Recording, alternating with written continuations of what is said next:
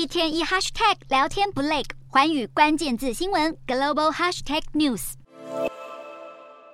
英国外交大臣科维利三十号抵达北京进行访问，首先会见了中国国家副主席韩正，成为五年以来英国访中特使中层级最高的一位。科维利此行可说是在这个英中关系紧绷之际，为英国执政的保守党传递善意的重要访问。然而，就在科维利到访中国之前，英国国会下议院外交事务委员会却发布一份报告。报告中称呼台湾是独立国家，国民是中华民国，并且描述台湾拥有具国家地位的所有资格，包括常住人口、领土、政府和他国建立关系的能力，唯独缺乏更广泛的国际承认。这是英国国会第一次用独立的国家来称呼台湾，这样的新措辞大踩中国长久以来的政治红线，感觉上仿佛下议院外委会在扯自家外交大臣的后腿。不过，早在四月，科维利也针对台海冲突发表过让北京不满的言论，简直可以和这次下议院外委会的报告一前一后相互辉映。虽说英国外交部立场强硬，有意就中国的人权问题、台海冲突提出关切，